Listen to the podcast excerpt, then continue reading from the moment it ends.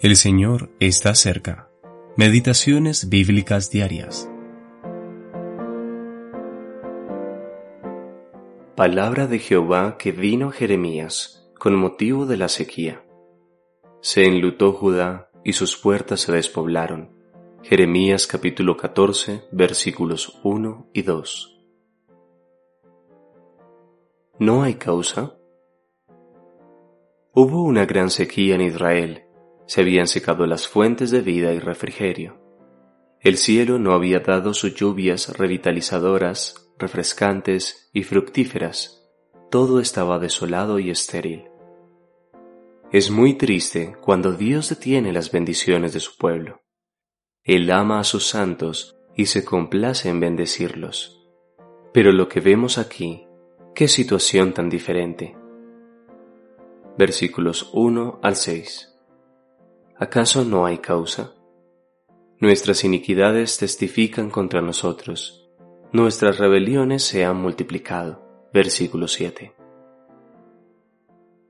¿No nos lamentamos por la falta de poder y bendición espiritual en nuestros días?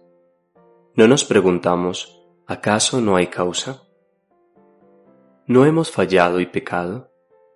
En los tiempos antiguos, los hombres de fe varones de Dios que sintieron profundamente la condición y la culpa del pueblo de Dios e inclinaron sus corazones delante de Él, estaban acostumbrados a decir nuestras iniquidades y hemos pecado. Hoy en día más bien escuchamos, ellos pecaron, ellos han hecho mal. El versículo 9 es muy precioso, pues nos muestra que donde hay fe sencilla y juicio propio, el alma siempre puede aferrarse al Señor y mirarle, diciendo, Sin embargo, tú estás entre nosotros, oh Jehová, y sobre nosotros es invocado tu nombre, no nos desampares.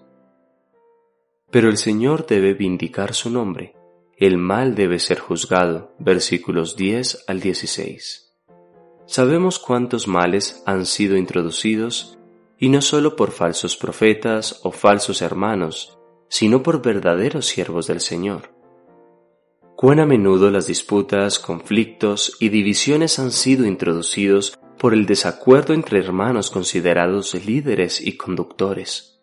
Cuántos creyentes, al ver los problemas y la debilidad que se ha introducido, se han apartado del camino de la fe, uniéndose a prácticas que no están en conformidad con la Escritura, o incluso han regresado al mundo, pensando hallar un camino más fácil y de mayor bendición.